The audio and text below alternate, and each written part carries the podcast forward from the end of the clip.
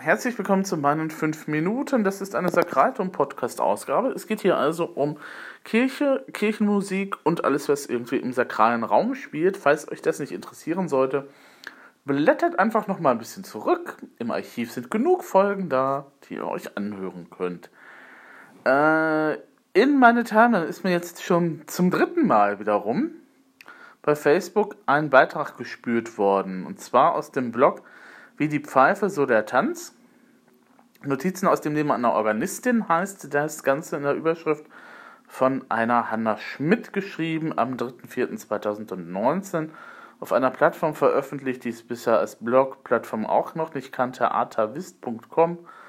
Scheint irgendwas mit einem Abo-Modell zu sein. Also wenn man irgendwie zwei, mehr als zwei Blogbeiträge lesen möchte, sollte man dann eben halt irgendwas abonnieren oder da Geld für ausgeben. Diesen Beitrag allerdings kann man sich komplett kostenlos nochmal anschauen. Das sollte man auch tun, wenn man sich für diesen Job interessiert, beziehungsweise wenn man sich fragt, warum machen Kirchenmusiker eigentlich das, was sie machen? Denn, wenn man das mal so runterrechnet, ähm, kriegen nebenberufliche beziehungsweise auch hauptamtliche Leute ja eigentlich hm, nicht unbedingt, äh, naja, das Geld, was sie dann halt kriegen können würden, um eben halt tatsächlich davon leben zu können. Also nicht, wenn du eine, eine halbe B-Stelle nimmst oder sogar eine halbe A-Stelle. Ähm, davon kann man nicht leben. Nun sind A-Stellen, das sind die obersten, das ist so Richtung Kreiskantor, das ist schon relativ weit und relativ wichtig. Also es sind Leute, die tatsächlich einen Masterabschluss in Kirchenmusik haben. Ja, das kann man studieren. Neulich kam auch nochmal die Frage auf, ähm, wie man kann eben halt als Organist studieren oder es gibt es eben halt tatsächlich, man kann Organist als Beruf lernen. Ja, natürlich kann man das lernen. Klar, man kann beruflich Organist werden, man kann nebenberuflich Organist sein, man kann aber auch hauptamtlich Beruf, äh, berufen werden oder ähm, die Berufung verspüren, eben hauptamtlich eben halt was zu machen. Und hauptamtlich hat man eben halt dann die Möglichkeit, äh, den Master, den Bachelor eben halt für Kirchenmusik zu machen oder eben halt anschließend auch mal den Master draufzusatteln. Weil Bologna-Prozess, alles ist ja vereinheitlicht. Ähm, und da hat man eben halt die Möglichkeit, dann tatsächlich hauptamtlich dann, wenn man eine gute A-Stelle hat, dann tatsächlich auch einigermaßen ja, sein Auskommen zu fristen. Also ist immer so die Frage. Ne? Das ist natürlich ein Beruf, da muss man sich klar sein, das ist eher ein Beruf, wo man eben halt eine Berufung für braucht, beziehungsweise ein Beruf, der ganz, äh, wo man eben halt tatsächlich mit Herzblut dabei sein muss. Das ist im musikalischen Raume oder eben halt bei Künstlerberufen ja auch immer so, dass die eben halt nicht so viel Geld abwerfen, wie wenn du halt bei einer Versicherung im Büro sitzt. Das ist halt eben so. Aber solche Berufe muss es halt auch geben und es muss auch eigentlich eine faire Vergütung eben halt dann auch für Musiker geben, beziehungsweise auch für, für Kirchenmusiker. Ähm, ja, wenn ich das dann eben halt so runterrechne, hm, naja, vom Stundenlohn, sagen wir mal, ähm, reden wir mal hier gar nicht. Ähm, das tut die Kollegin aber sowieso und da kommen wir auch noch gleich drauf. Ähm, und ähm, ja, ähm, die Frage steht ja jetzt im Raum, ähm, es ist ja so, dass es eben halt immer weniger Kirchengemeinden gibt. Es ist auch so, dass es immer weniger Gottesdienstbesucher für den traditionellen Gottesdienst um 9 Uhr, 9.30 Uhr oder 10 Uhr morgens gibt, beziehungsweise 11 Uhr, je nachdem, wann die Gemeinde eben halt feiert und je nachdem, ob der Pfarrer eben halt zwei Gottesdienste am Sonntag eben halt des Tages eben halt der Woche, Sonntag der Woche, also am Sonntag selber eben halt zu tun hat. Wenn der Pfarrer nämlich diverse andere Stellen noch ähm, hat, ähm, ist das dann eben halt so, dass er tatsächlich so zwei Gottesdienste am Sonntag mindestens machen muss. Ähm, vielleicht unter der Woche auch nochmal eben was, weil Gemeinden werden ja zusammengelegt. Im ländlichen Raum ist das ja sowieso dann eben halt auch nochmal so eine andere Geschichte als hier zum Beispiel im Ruhrgebiet oder hier in Duisburg. Ähm, ja, es gibt immer mehr Stimmen, die nach einer musikalischen Veränderung rufen. Ähm, und äh, es tut sich auch so allmählich was. Aber ähm, ich glaube, wir sind gerade, was das anbelangt, bei der Veränderung, sind wir gerade an diesem Knackpunkt, an dem wir einige zarte Pflänzchen eben halt schon, sagen wir mal, ein bisschen gegossen haben. Die kommen da schon zum Vor. Ähm, andererseits sollten wir aber dann eben auch vielleicht auch nicht auf die uralten Bäume, die da eben halt gepflanzt worden sind, eben halt ganz verzichten wollen. Also wir sind so an so einer, so einer Umbruchstelle immer eben. Da, da tut sich was eben halt, weil Kirche sich auch verändert beziehungsweise auch verändern muss und Kirche selber sieht das tatsächlich auch momentan ein. Also es gibt ja verschiedene Prozesse. Ähm, die katholische Kirche hat ihn ja momentan auch angestoßen hier fürs Bistum Essen. Duisburg gehört zum Bistum Essen für die katholische Seite. Ähm, ich selber bin ja evangelisch. Und ähm, auch wir ähm, sind dann eben halt schon da bestrebt zu gucken, wie können Gemeinden besser zusammenarbeiten in einer Region, also im Norden, Süden, Osten, Westen. Und äh, wie dann eben, dass das alles dann eben irgendwann mal so vonstatten gehen soll, wenn eben halt tatsächlich auch Stellen nicht mehr besetzt werden, mehrere ähm, Pfarrer äh, stehen uns relativ schnell bevor. Ähm, und weil auch relativ wenig Leute eben halt nachrücken. Und da ist man jetzt versucht und muss man eben halt gucken, wie dann eben das Ganze weitergehen kann. Das Problem ist, es gibt halt nicht unbedingt so die Antwort auf die Fragen. Also wir haben relativ viele Fragen, wir tasten uns aber momentan eben halt so ja, Richtung Antwort irgendwie so, also es gibt irgendwelche so Sachen, die möglich erscheinen, aber ob das jetzt die endgültigen Lösungen sind, das ist dann eben halt so die Frage. Und äh, in diesem Blogpost ähm, geht die Kollegin einmal so komplett eben halt mehr oder weniger das durch, was sie eben halt als Organistin eben halt erfährt. Und ähm, also sie sagt, ähm, naja, 2019 ist so das Jahr, in dem sie fühlt, dass der Job zunehmend irrelevanter sich anfühlt. Also es wird, ähm, das kann ich so nicht bestätigen. Ähm, das ist, glaube ich, wirklich eine Gefühlssache. Es ist auch tatsächlich immer so ähm, abhängig davon, was in der eigenen Gemeinde passiert, beziehungsweise was die eigene Gemeinde eben halt macht oder was halt in den Gemeinden eben halt äh, so vor sich tut. Ähm, sie sagt, schreibt ja eben halt im Blogbeitrag, die Landschaft verändert sich, es ist klar.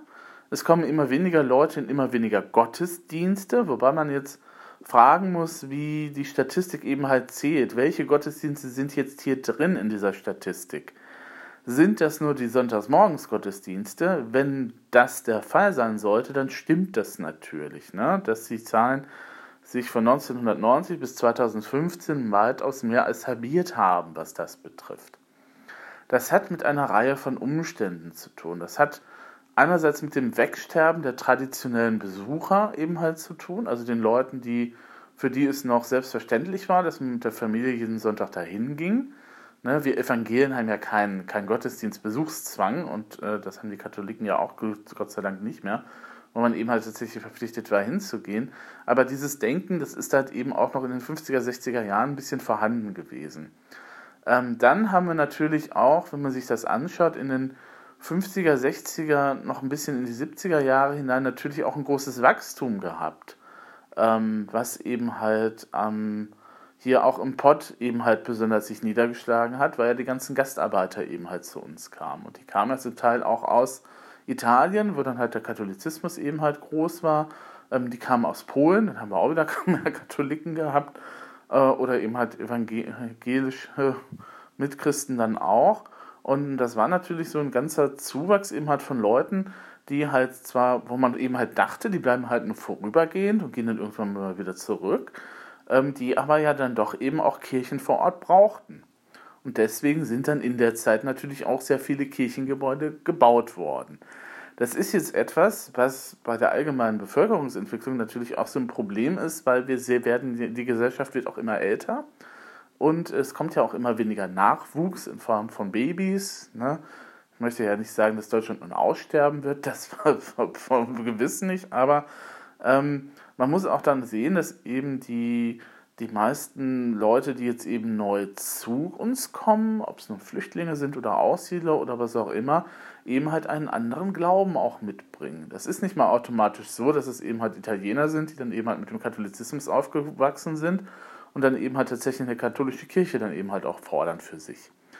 Ne, das ist dann halt auch nicht so. Da hat sich dann eben auch was geändert. Wie gesagt, Bevölkerungsrückgang, dann haben wir natürlich eben halt auch eine andere Bevölkerungsschicht eben halt, beziehungsweise Ähm, es sind eben halt sehr viele Muslime, die eben halt zu uns kommen und die ihren Glauben dann eben hier ausleben. Deswegen werden ja dann jetzt auch vermehrt wieder halt Moscheen gebaut, was ja auch legitim ist. Ne? Wir sind ja ein demokratisches Land. Das muss man an manche Leute immer noch irgendwie da mal in den Kopf einprügeln, dass eben halt tatsächlich auch wir eine gewisse Religionsfreiheit hier haben, sofern sie eben halt nicht in den fanatistischen Raum geht ähm, und so weiter und so fort. Aber klar. Ähm, und was dann eben auch nicht passiert ist in den letzten Jahren, ist, dass die Leute, ähm, dass die jungen Leute, die eben halt so mit, ähm, die vielleicht noch eben halt zur Konfirmation gegangen sind oder zur Firmung, dass die eben halt nicht mehr weiterhin ein Zuhause in der Kirche haben. Das ist etwas, was in diesen ganzen Artikeln und in der ganzen Diskussion immer sehr sträflich vernachlässigt wird. Wir als Kirche bieten Leuten um die 20 bis 30 keine weiteren Tätigkeiten oder keine Räume, wo die sich ja treffen können. Das nächste, was wir eben halt als nächstes Lebensabschnitt haben, wir haben Gruppen für Senioren. Nur ist eine 40-jährige vitale Frau oder ein vitaler, aktiver Mann mit 40 betrachtet sich nicht als Senior, sondern eben halt auch als gut gealtert oder so. Aber das sind andere Bedürfnisse.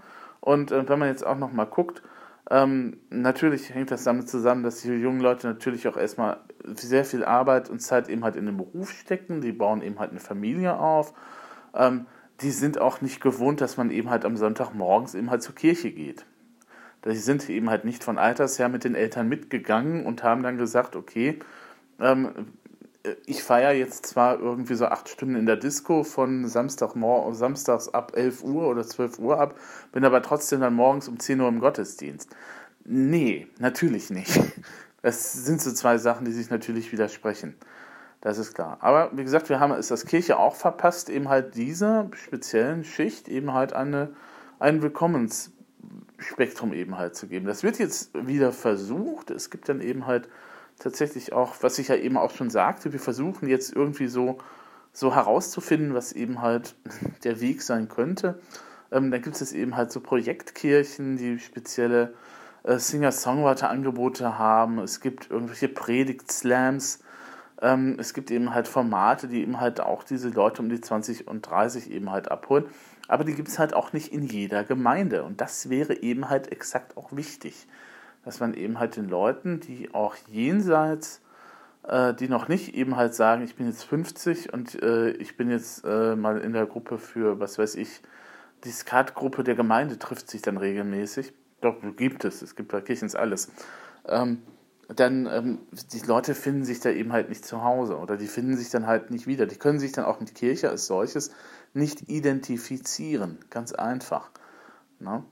Da müsste man dann eben halt auch nochmal gucken, wie man das eben halt anders regelt. Wie gesagt, also wenn es um diese Sonntagsmorgensgottesdienste geht, zurück zur Statistik, ja, stimmt, die Besucher sind weniger geworden.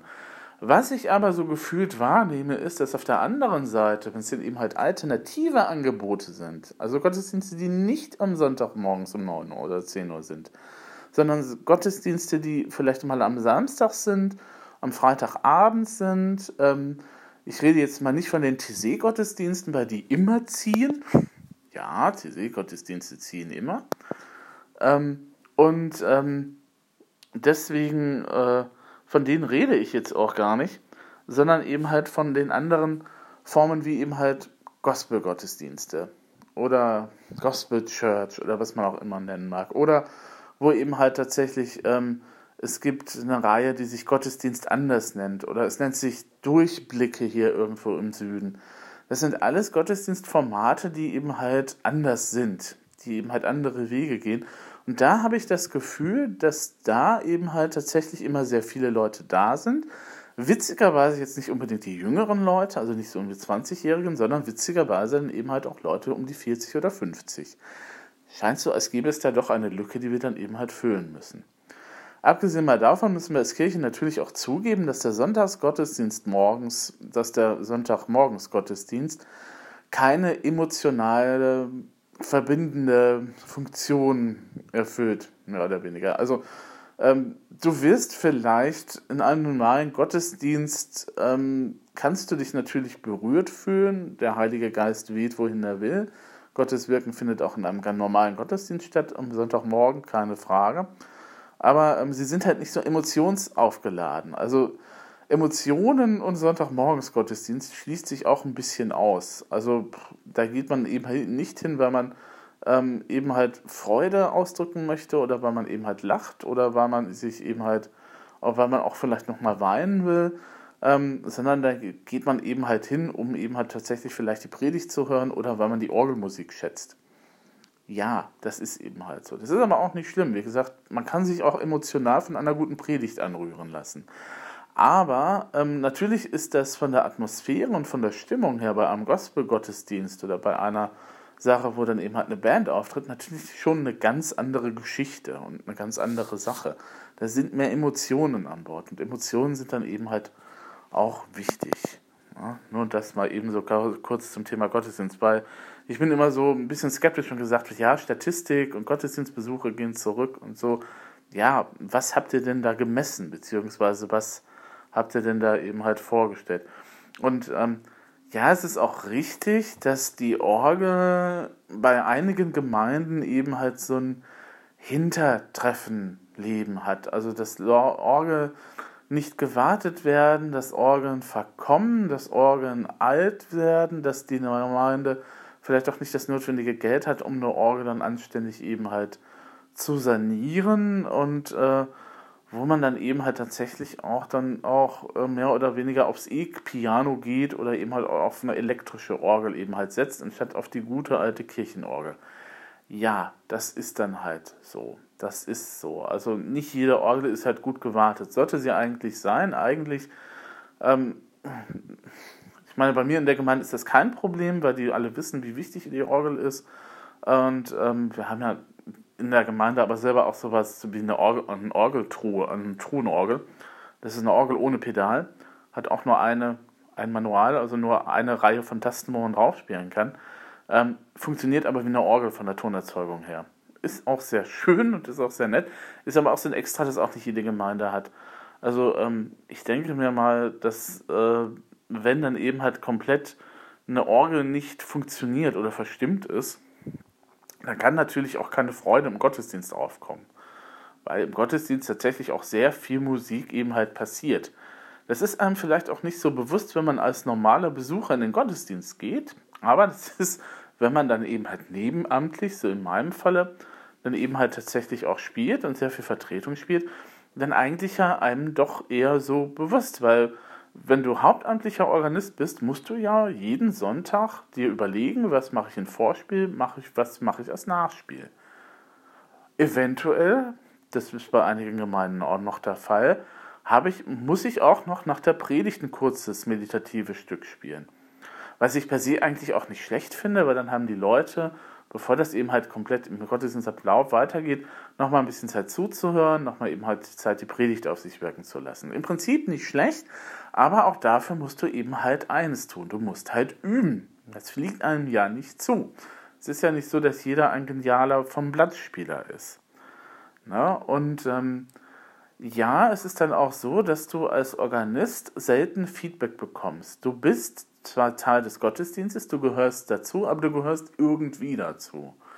Meistens sind die Orgeln ja auch dann so gebaut, dass man dich auch nicht beim Spielen sieht.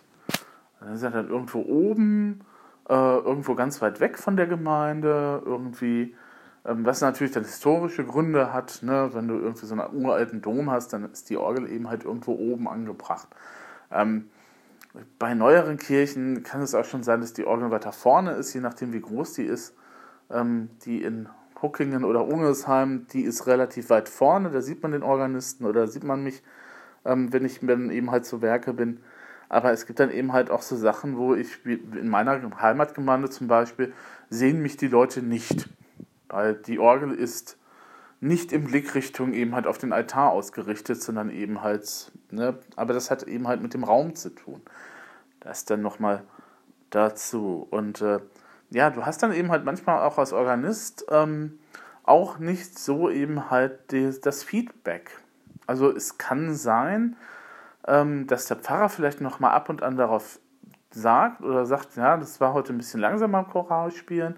Du hast aber nicht immer den, den Feed, das Feedback, weil nicht in allen Gemeinden Usus ist, dass während des Vor- und Nachspiels eben halt sitzen geblieben wird, äh, sondern dass eben halt den Leute auch schon anfangen, dann Geld für den Klingelbeutel zu rauszusuchen während des Nachspiels und dann eben halt sich auch schon anfangen zu unterhalten, weil für die dann eben halt das ist der Gottesdienst nach dem Segen eben halt zu Ende. Ähm, das ist eine Unsitte, die wir glücklicherweise hier in Duisburg nicht so sehr haben. Na gut, okay, wenn es denn jemand eine Taufgesellschaft ist oder eine, eine Hochzeitsgesellschaft und die Leute das per se nicht wissen. Ja, gut, okay, das kann ich auch verstehen, wenn das Hochzeitspaar dann eben halt nochmal aus der Kirche raus will, bei Fotos machen und eben halt dann zu Hause weiter feiern, ist ja auch alles schön und gut. Das kann ich auch durchaus verstehen. Ähm, und ähm, dann ähm, fühlst du dich natürlich auch manchmal, wie eine Kollegin sagte, auch relativ einsam. Organist sein ist tatsächlich manchmal ein sehr einsamer Job, weil du dich natürlich ähm, nicht immer auch unbedingt mit anderen Kollegen austauschen kannst. Es sei denn, du weißt, bist eben halt im Internet unterwegs, aber das ist ja auch nur ein begrenzter Austausch ähm, weil du eben halt mit anderen Leuten über gewisse Sachen einfach nicht reden kannst, weil da das Verständnis für fehlt. Das ist halt bei jeder Berufsgruppe so. Und ähm, natürlich auch, ähm, weil du eben halt so Teil des selbstverständlichen Dazugehörens bist. Also, ne, also man kann notfalls, das geht sogar, du kannst nur, also wenn der Küster mal ausfällt, ist das kein Thema mal eben Tür aufschließen, Kerzen anzünden und so weiter, kann der Pfarrer oder können äh, Leute, die das ehrenamtlich machen, können das auch. Einen Gottesdienst selber abhalten, das ist dann schon ein bisschen schwieriger, wenn der Pfarrer irgendwie mal ausfallen sollte ursprünglich, also wenn der gerade auf dem Weg zum Gottesdienst ist und dann merkt, oh, ähm, ich muss dann doch nochmal ins Krankenhaus oder da, in dem es irgendwas passiert, ähm, kann notfalls der Küster einspringen und eben halt an Gottesdienst halten. Der kann dann zwar nicht alles tun, was der Pfarrer macht, aber ähm, er kann dann eben halt tatsächlich so eine Art von Kurzgottesdienst dann eben halt abhalten. Die beiden Sachen sind tatsächlich ersetzbar. Wenn du aber, wenn der Organist aber plötzlich krank sein sollte und dann eben halt fehlt, dann ist das eben halt schon ein bisschen schwieriger. Ne? Das ist mir aber auch schon mal so gegangen, dass ich am, am Sonntagmorgen halt aufgestanden bin und gedacht habe, oh mein Gott, ähm, ich kotze gleich die Wanne voll. Und ähm, was machst du dann? Na, kannst ja natürlich dann nicht hinfahren. Also ähm, gut, ich habe mich mit schweren Erkältungen schon auf die Orgelbank gesetzt und habe gespielt, weil das ist dann so der innere Antreiber in mir und man möchte ja auch immer das Beste tun. Aber wenn du Sonntagmorgens nicht, nicht krank bist, dann bist du Sonntagmorgens krank. Und dann müsste das auch irgendwie jemandem Pfarrer sagen und dann sitzt die Gemeinde da und singt dann eben halt a cappella. Ja, das ist bei uns auch schon vorgekommen. Das ist dann halt so. Oder du findest halt keine Vertretung. Oder es gibt keine Vertretung überhaupt, die du ansprechen kannst, weil du eben halt alleine auf dieser Stelle bist. Auf dem Land stelle ich mir das wirklich nicht unbedingt einfach vor. Naja, wie gesagt. Ähm, ja, Feedback ist immer so ein Problem, aber Feedback kann man auch einfordern. Und das möchte ich dann eben auch allen mal ans Herz legen, die sich immer dann beschweren, dass sie eben halt kein Feedback bekommen frag doch einfach. Geh doch mal auf die Pfarrer zu und fragt eben halt, wie das heute war. Also, selbst wenn ihr nicht unbedingt ein freundschaftliches Verhältnis mit denen habt, das habe ich mit meinem anderen Dienstherrn auch nicht. Aber ähm, dass man eben halt sagen kann, okay, das ist halt Kritik, das ist halt Feedback, ich brauche das, um mich weiterzuentwickeln. Fordert das einfach auch nochmal ein, liebe Kollegen. Das wäre vielleicht auch nochmal so ein, so ein Punkt, wo man das eben halt machen kommen würde. Ähm, kommen wir jetzt mal zur Frage, wie viele gibt es denn eigentlich von den nebenamtlichen Kirchenmusikern? 30.000 äh, bis 35.000 gibt es unbedingt. Ähm, ich bin auch einer, der das Glück hat, wie die Kollegin relativ fest angestellt zu sein, also fest angestellt zu sein ähm, bei der Kirchengemeinde. Also ich muss eben halt nicht, bin nicht freiberuflich unterwegs. Ich kann mir auch nicht vorstellen, wie das funktionieren soll als Organist, aber okay, das gibt's ähm, sondern bin dann tatsächlich bei einer Gemeinde eben halt oder ähm, werde dann eben halt für Vertretungen eben halt auch nochmal angerufen. Aber innerhalb, eben halt innerhalb des Kirchenkreises und eben halt auch, ja gut, okay, ich spiele jetzt auch wieder Vertretungen Herne. Das ist aber eher so, weil der Bekannte eben da halt Pfarrer ist und äh, dann eben halt da Not am Mann ist. Ne? Ähm, ja, äh, wir sind, was das betrifft, natürlich, ähm, wenn wir uns als C-Organisten verstehen, sind wir tatsächlich auch in einer Überzahl. Also es gibt nicht so viele Leute, die das vielleicht studieren, die Master oder einen Bachelor machen in Kirchenmusik. Neulich kam mal bei mir tatsächlich auch nochmal die Frage auf, wie Organist kann man als Beruf lernen? Da gibt es eine Berufsausbildung für. Und ich so, ja, natürlich gibt es da eine Berufsausbildung für und habe dann jemand nochmal auseinanderklamüsert, dass es eben A, B und C Stellen gibt äh, und so weiter und so fort. Ähm, und ähm, ja, das muss man beim nebenamtlichen Gottesdienst eben halt auch wissen oder beim nebenamtlichen Orgelmusiker, der ist halt in der Regel nicht der Virtuose. Merke ich bei mir momentan auch wieder. Ich versuche momentan für Karfreitag ein Stück auf die Reihe zu kriegen, was einfach nur ein Klavierauszug aus der Johannespassion von Herrn Bach ist. Nur ist die dann in Anführungsstrichen zu setzen, ähm, weil diese Arie wirklich eben halt, ja, manchmal meine Fähigkeiten übersteigt. Ich bin auch nochmal im Grübeln darüber, ob ich das nicht sein lasse, aber andererseits ähm, möchte ich dann tatsächlich auch gewisse Stücke dann eben halt auch spielen. Und äh, nur immer diese erleichterten Bearbeitungen ist dann eben auch vielleicht nicht den Weg, um dann eben halt ein bisschen eben halt zu lernen. Aber na gut, ja, ja, C-Musiker machen dann eben halt einen guten und soliden Job. Und das muss man eben dann auch so anerkennen, dass es ein guter und solider Job ist. Dass die Vertretung, wenn du dann eben halt eine Vertretung bist für einen A-Musiker, dass du dann eben halt tatsächlich nicht irgendwie die Toccata und Fuge von Bach spielst. Wobei die vor Beginn eines Gottesdienstes auch eh unpassend wäre, weil es einfach zu lang ist. Erfahrung. Ähm, aber ja, natürlich. Das ist dann eben halt so. Ähm, Frage der Vergütung ist dann eben halt auch so eine, so eine Sache. Also es gibt Leute, die machen das für komplett lau, also die kriegen da nichts für, weil die ehrenamtlich sind. Das ist natürlich super für die Kirche und die Gemeinde, wenn das so ist. Ähm, manchmal bekommen Kollegen offensichtlich, also laut Blogbeitrag der Kollegin, eher eben halt so 10 bis 15 Euro pro Einsatz, was ich für viel zu wenig halte. Und selbst auch 35 oder 50 Euro ähm, sind eben halt ein bisschen, hm. Na gut, 50 Euro halte ich nochmal für angemessen. Jetzt werdet ihr sagen, Moment mal, das ist doch nur eine Stunde Arbeit. Das ist doch ein Stundenlohn, 50 Euro, der dann eben halt komplett ähm, halt äh, ja, äh, irgendwie, hm, nee, das kann doch nicht sein.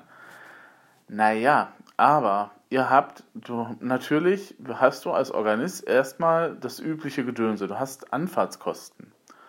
Du hast Kosten für deine Kleidung, weil du kannst nicht mit normalen Schuhen Pedal spielen. Das machen zwar manche Kollegen, ich weiß nicht, wie die das tun können, aber du musst ja dann auch entsprechend eben halt Berufskleidung und Berufsschuhe haben tatsächlich für den Beruf. Das vergessen die Leute auch kaum permanent, dass die Tanzschuhe auch tatsächlich mal so um die 70 bis 100 Euro kosten können. Tanzschuhe deshalb, weil die relativ flache Absätze haben. Ähm, ne, wenn du dann eben halt, damit du beim Pedaltreten halt die richtigen Töne erwischst, eben halt mit Hacke und Spitze.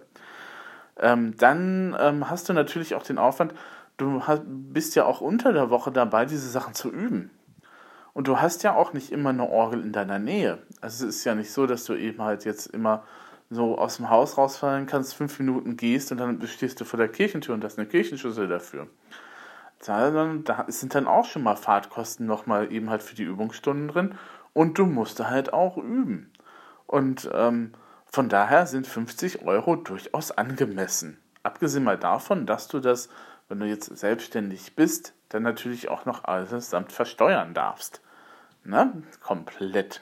Sehr schön. Na gut, es gibt die Übungsleiterpauschale, aber trotzdem. Ähm, und äh, ja, das ist halt auch von Gemeinde zu Gemeinde unterschiedlich. Ähm, ich habe hier noch die Zettel für Herne, die ich nochmal ausführen muss. Ähm, weil ich jetzt das mit der Übungsleiterpauschale eben halt nicht wusste, was ich da jetzt direkt ankreuzen sollte, weil ich die eigentlich für meine Kirchengemeinde eben halt verbraten habe für dieses Jahr schon. Die wird ja immer auf die Steuer angerechnet. Ähm, deswegen ähm, weiß ich jetzt noch nicht genau, was die in Herne zahlen, aber ich denke mal, das wird dann auch, wenn du dann Glück hast, kommt es auf plus minus null einigermaßen raus. Also, dass du eben halt deine Fahrkosten hast, deine fixen Kosten, einigermaßen gedeckt sind. Vielleicht bleibt auch noch was über. Deswegen 50 Euro sind okay. Na? Und ähm, ja. Das muss man dann eben halt eben halt auch nochmal aushandeln mit der Kirchengemeinde. Beziehungsweise, ich glaube, es wird auch, wird auch niemand sagen, wenn du weniger als 50 Euro bekommst für eine, für eine Orgelstunde, dass du dann eben halt ähm, tatsächlich dann halt äh, weniger machst. Glaube ich nicht, weil es ist ein Beruf mit Berufung. Du wirst zum Orgelspielen tatsächlich berufen, oder? Das ist ja halt ein künstlerischer Beruf und da muss man halt auch wissen, dass wir, du wirst, selbst wenn du eine volle feste Stelle hast, hauptamtlich, nie so viel verdienen wie irgendwo in anderen Berufszweig. Das ist bei Künstlerberufen so. Und ähm, ja, die Kollegin hat auch recht, wenn sie sagen, wenn sie sagt, ähm, wir sind in einer Blase gefangen. Ja, sind wir. Weil wir, ja, also wenn du hauptamtlich irgendwo bist, musst du Sonntag für Sonntag eben halt Gottesdienst spielen. Das heißt, du kannst, ja gut, du hast ein Quartalswochenende, aber ich denke mir mal, dass die Leute dann eben halt wesentlich und auch die Kollegen dann andere Dinge zu tun haben, als sich dann auch nochmal freiwillig Sonntagmorgens in irgendeinen anderen Gottesdienst zu setzen, um zu gucken, was die Kollegen da eigentlich spielen oder wie gut sie sind oder es die eben halt generell so als Stil drauf haben. Ähm, wobei ich dann auch nochmal sagen muss, ähm, ja, Organist ist durchaus ein künstlerischer Beruf, aber du darfst eben halt nicht den Fehler machen, da dich künstlerisch verwirklichen zu dürfen. Also nicht in erster Linie. Das kannst du natürlich machen, wenn du eben halt die Vorspieler und Nachspieler aussuchst. Und äh, das macht ja auch dann Spaß, eben halt dann tatsächlich da halt sich äh, eben halt das Künstler ein bisschen zu präsentieren, wenn du eben halt gut spielst. Aber ähm, du bist auch Dienstleister. Deswegen sollte man sich das auch nochmal gut überlegen, ähm, wenn man denn eben halt Organist wird, weil das mindestens 50% der Sachen sind eben halt Dienstleistungen. Du wirst halt eben halt dazu gerufen, um einen Schulgottesdienst zu spielen. Mag dir das Freude machen oder nicht, aber das sind halt komplett dann wieder andere Lieder, als wenn du eben halt am Sonntagmorgen spielst. Ne? Oder du wirst dann eben halt zu Beerdigungen oder Hochzeiten oder verpflichtet oder eben halt zu Terminen, äh, wo du dann dir auch an den Kopf fasst und sagst, also eigentlich wäre das jetzt nicht wirklich noch notwendig gewesen.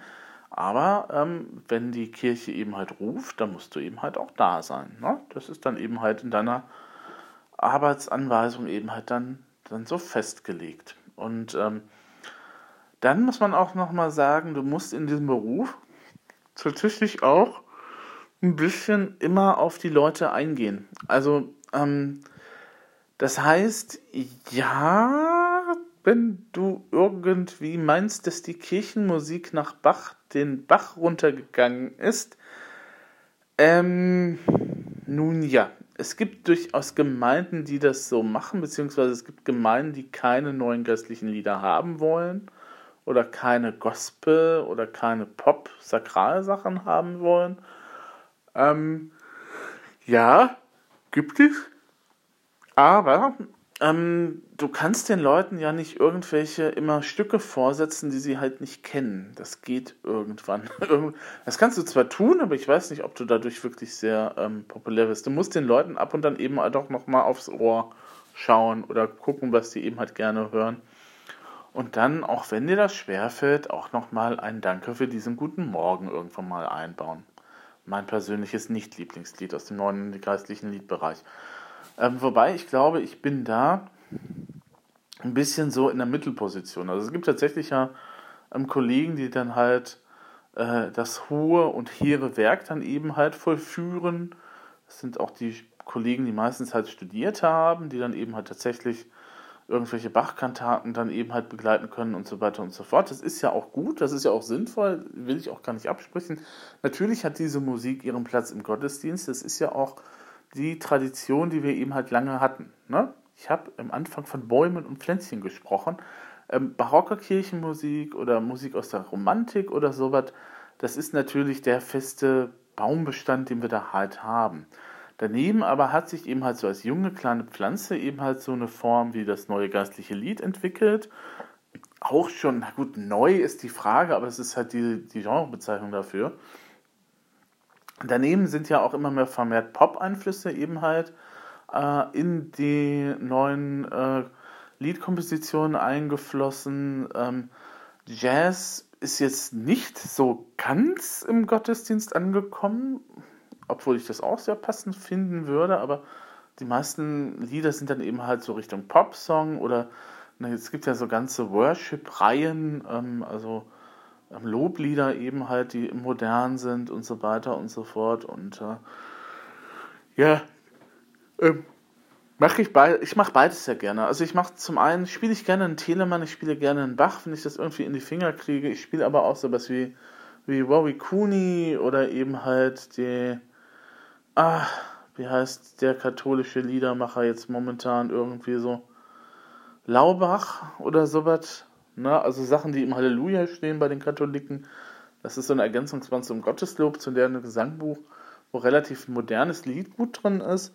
Ähm, das mache ich dann gerne auch. Und von daher ähm, denke ich mal, ist das eben halt so vielleicht auch so die beste Position, die man haben kann. Aber wie gesagt, der eine bevorzugt mal die Klassik, der andere mehr den Pop. Es gibt ja auch die Ausrichtung für den Pop-Studiengang eben halt zum Kirchenmusiker, wenn man das gerne machen möchte und wenn man sagt, okay, ich habe das mit dem alten Zeugs nicht so unbedingt, das ist jetzt nicht so meine Musik, ich bin halt mehr in der modernen Richtung unterwegs, kann man da natürlich auch seine Sachen eben halt lernen.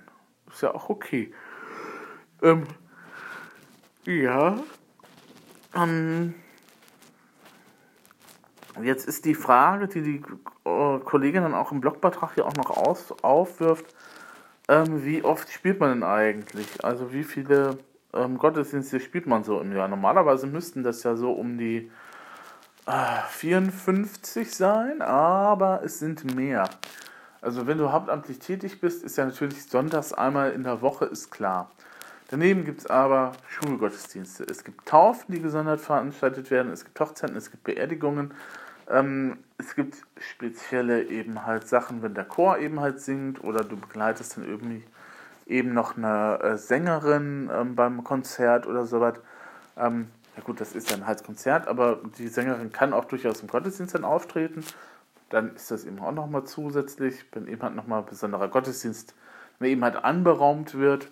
Es gibt alles. Es gibt diverse Sonderformen an Gottesdiensten, die ich mir auch im Traum nicht vorstellen konnte, bevor ich dann eben mal tatsächlich in diesen Beruf reingekommen bin. Aber es gibt fast alles. Und äh, das ist dann natürlich auch ein bisschen manchmal eine Arbeitsüberlastung. Manchmal. Also besonders so um Weihnachten und Ostern rum ist das manchmal relativ viel. Ähm, in diesem Jahr hat es mich auch ein bisschen erwischt, weil ich dann auch tatsächlich die in der ganzen Karwoche was zu tun habe. Ähm, wie gesagt, Passionsandachten kommen dazu und so weiter und so fort. Und ähm, ja, im Blogposting geht es jetzt weiter, eben halt dann auch mit der Überschrift Schwungvoll bitte. Und ähm,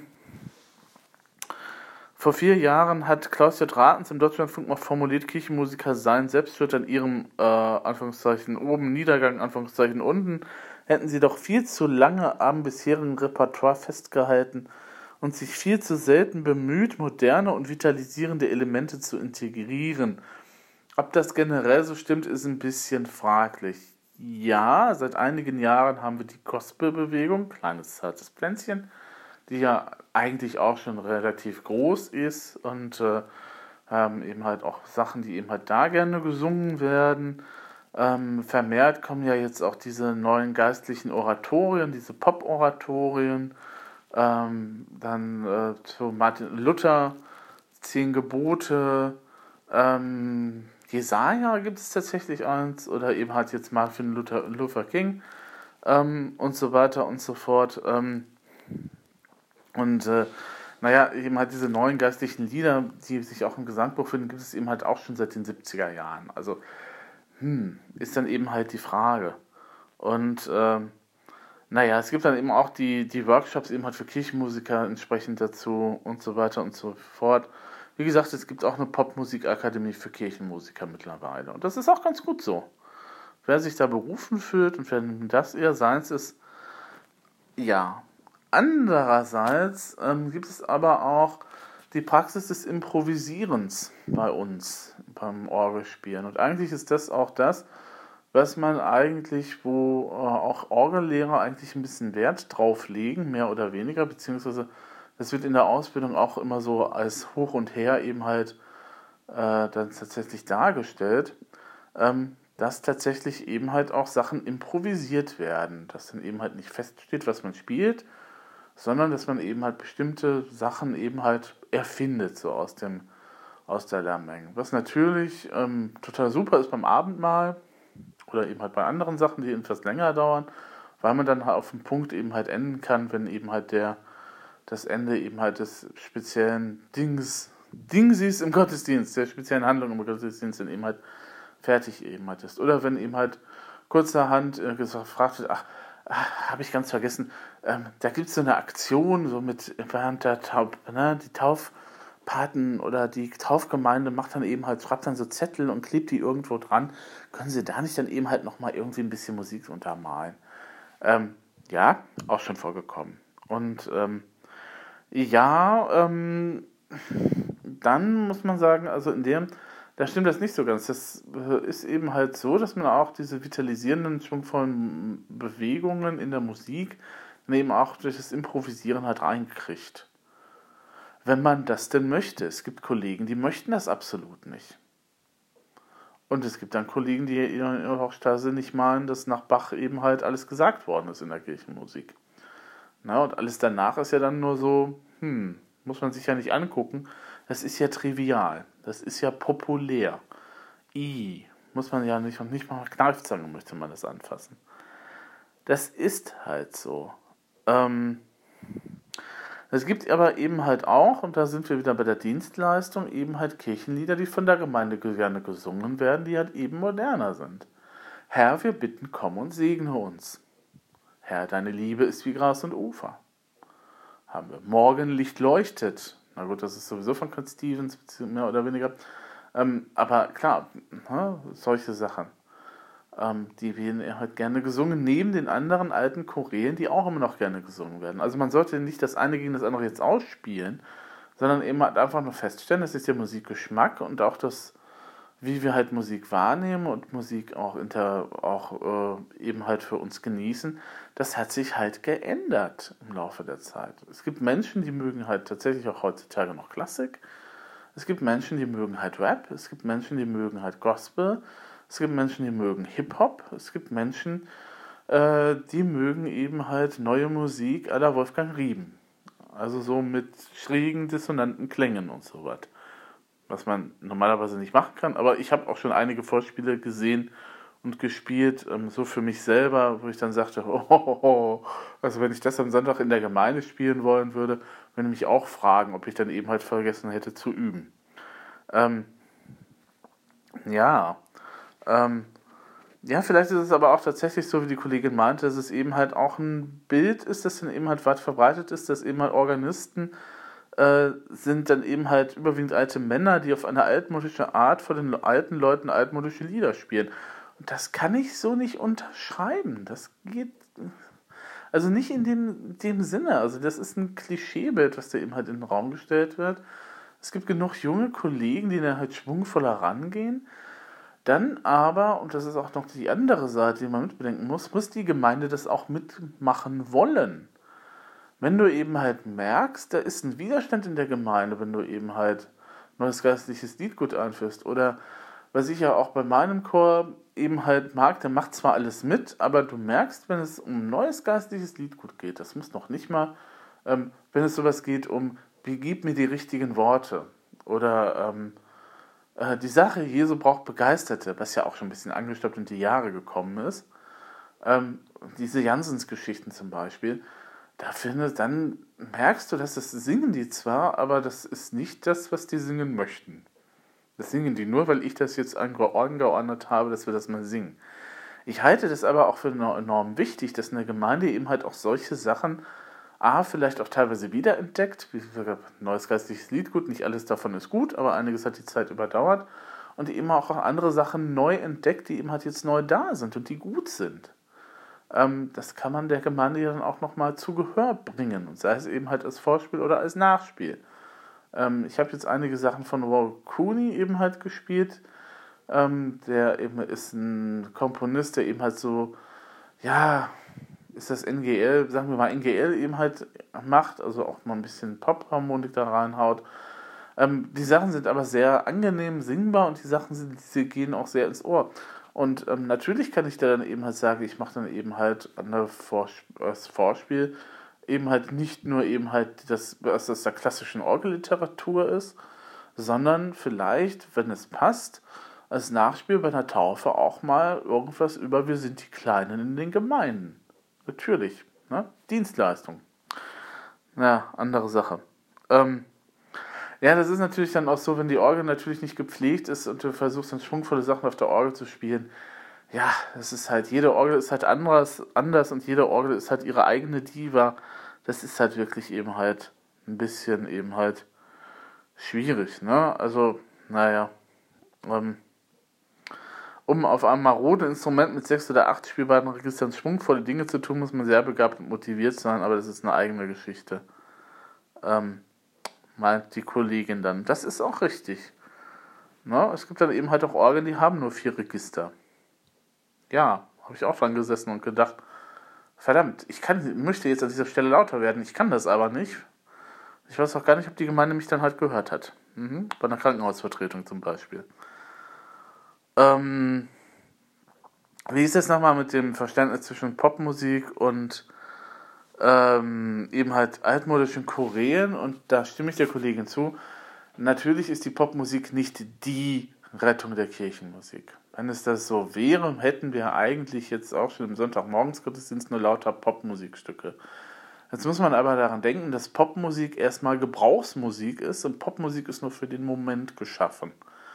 Ne? Also das, was vor fünf Jahren in den Charts war, das ist halt heutzutage, ach gut, wenn es gut war, sowas wie ABBA, das überdauert zwar die Zeit und das sind so Sachen, an die wir uns auch orientieren können, aber wenn es irgendwie so um das Thema, ähm, ganz furchtbar war, natürlich lebt denn der alte Holzmichel noch oder sowas geht oder im Schlager oder sowas, ähm, die haben dann ihre Zeit. Die sind dann halt für eine gewisse Zeit eben halt populär und dann sind die auch wieder in der Versenkung verschwunden.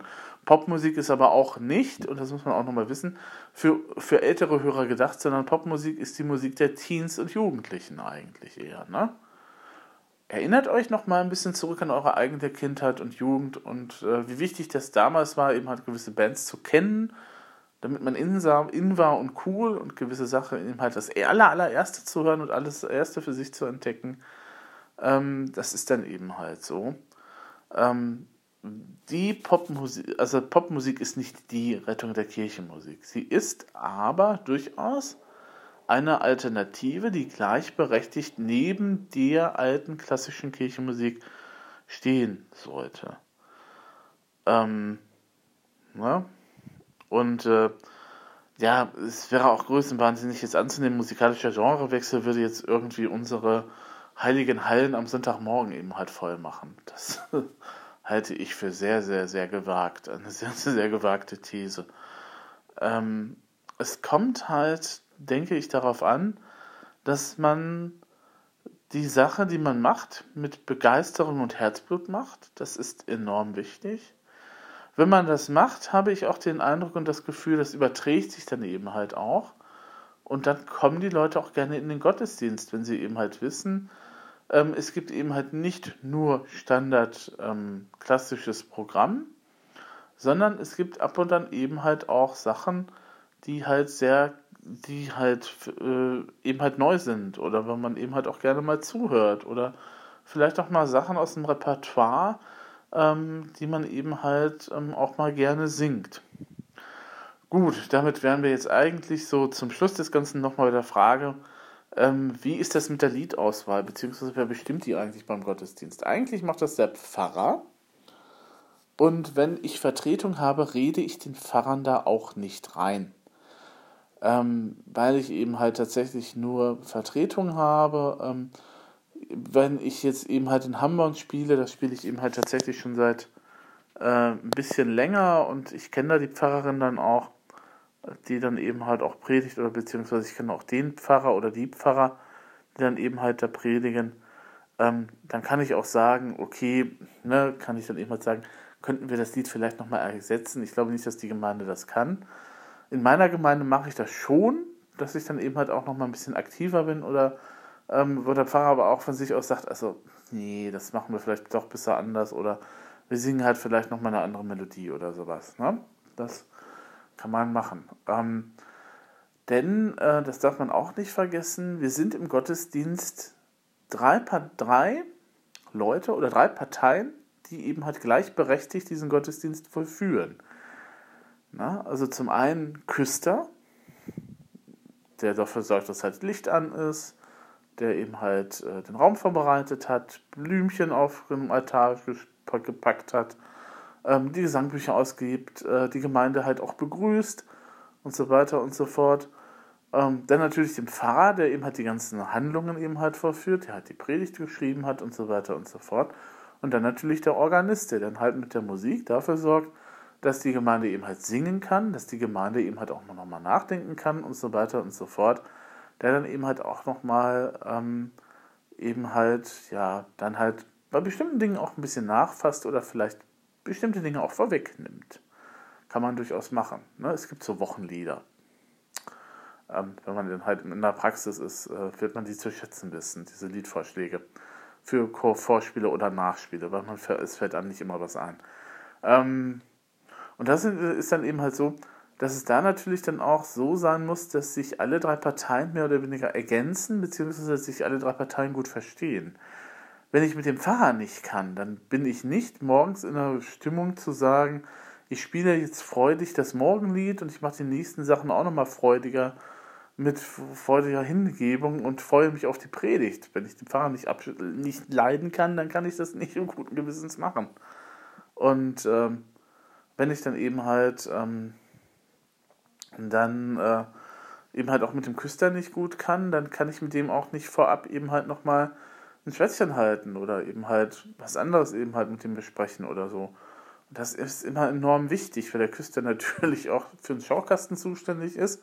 Und wenn ich dann natürlich, vielleicht eventuell neben den Presbytern oder dem Pfarrer selber, aber natürlich, wenn ich möchte, dass ein Konzert von mir angekündigt wird, und ich da ein Plakat hinreiche, dann sollte das natürlich auch im Schaufenster auftauchen.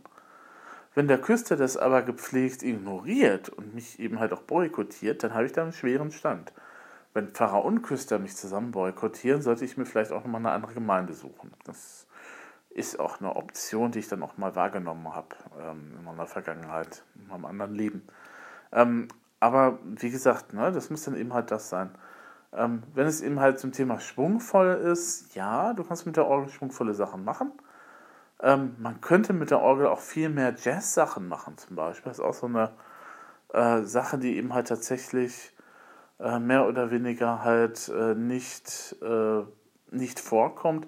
Es gibt gute Jazzbearbeitungen von Korean und es gibt auch, warum man die nicht spielt, weiß ich nicht. Vielleicht für die Leute da ähm, wegen der schrägen Akkorde dann eben halt ein bisschen Berührungsängste vorhaben. Oder weil die Organisten dann meinen, ähm, oh Gott, ich muss ja dann auch improvisieren oder ein Solo da einlegen. Muss man ja nicht unbedingt. Ähm, ich werde auch nochmal die Tage mal gucken, was passiert, wenn ich dann eben halt auch nochmal eher in die Jazz-Richtung gehe. Ähm, weil ich so einige Sachen eben halt finde, ähm, dass die dann eben halt tatsächlich auch, auch besser sind. Also ähm, so von, von, von Vorspiel her. Aber wie gesagt, das ist es dann halt. Ähm, den ganzen Blogbeitrag von der Kollegin könnt ihr abrufen unter, jetzt muss ich nochmal eben gucken, wie diese URL ist, weil die ist nämlich gar nicht so einfach. wann.atavist.com Mehr zeigt mir das Teil hier nicht an. Und zwar, vielleicht sucht ihr auch einfach dann da nach wie die Pfeife, so der Tanz. Oder nach den, nach den Notizen aus dem Leben einer Organistin. Ich fand es jetzt mal spannend, eben halt das nochmal von, von der Seite zu sehen und äh, ich fand es dann eben halt auch nochmal nett, weil es eben halt auch ein bisschen Erfahrungsaustausch ist. Ähm, wir haben dann demnächst nochmal Konvent und ich werde dann auch nochmal die Kollegen auch nochmal auf den Artikel halt hinweisen. Ähm, wie gesagt, wie das jetzt alles in Zukunft wird mit der Kirchenmusik, wie das jetzt ist, wenn die äh, Morgengottesdienst, Sonntagmorgensgottesdienst immer Lehrer und Lehrer werden. Ob dann eine Lösung oder die Lösung gefunden wird, ähm, das ist eben halt das Problem. Wir haben da nicht die Antwort drauf oder die Antworten, die vielleicht notwendig wären mittlerweile. Wir experimentieren, wir forschen, wir sind auf dem Weg, wir versuchen ganz viel Neues, ähm, was manchmal klappt, was manchmal auch nicht klappt, aber auch Kirche. Aber dann muss Kirche auch experimentieren dürfen. Und das ist auch nochmal so ein, so ein Thema, dass natürlich auch nicht alle innerhalb jeder Kirchengemeinde bereit sind, experimentelle neue Wege zu gehen. Das ist eben halt so. Ähm, und von daher kann ich dann einfach auch nur sagen, ja, ich habe jetzt auch nicht die Antwort, wie man halt einen Sonntagmorgens Gottesdienst rettet, in Anführungsstrichen. Ist die Frage, ob der gerettet werden muss. Was ich persönlich mehr und mehr glaube, ist, dass der Sonntagmorgen Gottesdienst sich irgendwann mal komplett erledigt haben wird. Dafür werden wir andere, neuere, spannendere Formen des Gottesdienstes haben.